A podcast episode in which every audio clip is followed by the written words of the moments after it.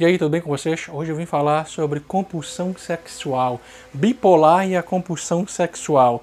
É um tema bem polêmico, eu já, nos meus, meus grupos lá no WhatsApp, sempre comento isso, é tabu, alguns falam, outros não. Enfim, afinal de contas, bipolar é compulsivo sexual? O que eu ouço muita gente falando, cara, o meu libido tá lá muito, mas muito, muito, muito em cima. Outros dizem, cara, eu tenho libido zero. Eu já escutei gente dizendo que faz mais de 5 anos que não tem transa, não tem relacionamento com ninguém, cara. Cara, eu fico assim, caramba, cinco anos, né? Eu sou casado, mas também já vi gente casada dizendo que não tem meses com Maria de outros que são muito ativos. Afinal de contas, o que acontece? É, como eu sempre falo, que cada bipolar procede de uma forma, ele tem características próprias, únicas. Alguns apresentam sim essa compulsão sexual, né? e isso é o grande problema, porque isso leva a pessoa a ter uma vida promíscua.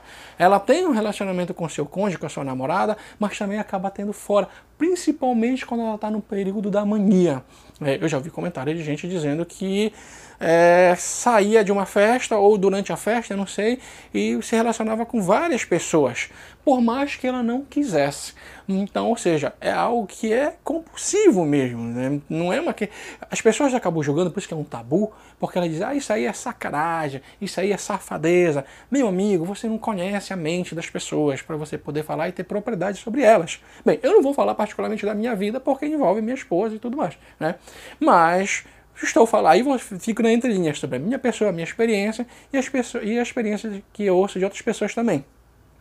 Ao mesmo tempo que tem aquelas pessoas que é zero, libido é zero, elas não apresentam nenhum tipo de excitação ou desejo por outra pessoa ou até mesmo o cônjuge.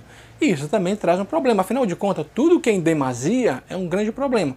O que é de menos, né? muito, né? muito menos, vou usar esse termo, e muito mais, também vou usar esse termo. Por quê? Porque se você é casado com alguém, você tem uma namorada, um namorado, e você não está se relacionando com ele, é biológico, a pessoa sente a necessidade, né? é o instinto da pessoa. Até mesmo agora, esses dias, a minha gata está no cio, a gente não deu é, injeção e vacina para ela. E ela está aí, sabe? A gente tem que estar tá trancando ela dentro de casa. O que eu quero falar, não estou dizendo que alguém está no cio anima, como animal, mas é o instinto da gente, é a necessidade da gente.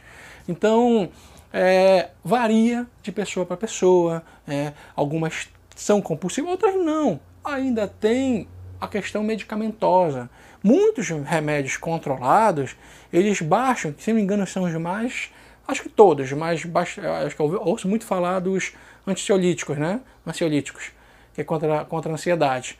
Que ele baixa muito o nível é, da, do libido da pessoa. E aí ela acaba não tendo. E eu, já aconteceu isso comigo, na verdade. No início da, doença, é, acho que de 2000, eu nem lembro, acho que fiquei dois ou três meses sem me relacionar com a minha mulher. Não tinha condições, não, podia, sei lá, ela podia fazer qualquer coisa para eu me citar e eu não conseguia.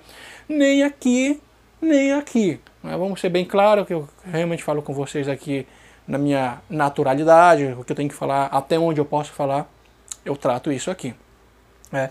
Então, que vocês, a mensagem é isso, que vocês possam compreender melhor a cabeça de uma pessoa, que não são todos, alguns sim, mas que isso envolve um grande problema, porque por exemplo, a questão da promiscuidade, eu esqueci de falar, é, você vai se relacionar, eu já vi a história de pessoas que ficam com duas, três pessoas ao mesmo tempo, no mesmo ambiente, né, ou durante o dia, e se depois é, o cônjuge ficar sabendo, o namorado ficar sabendo, destrói uma família.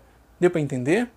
E às vezes você olha uma coisa de fora, um, alguém que é fuxiqueiro, fofoqueiro, dá uma olhada ali, ah, tá na safadeza e espalha para um, espalha para outro. Às vezes até o cônjuge sabe, acontece isso. Alguns cônjuges já sabem, ou o namorado, enfim, e aceitam, outros não, entendeu? Outros preferem prefere que seja tudo junto e misturado. Bem, então, se para eu não perder o meu marido ou minha mulher, eu prefiro estar junto com isso.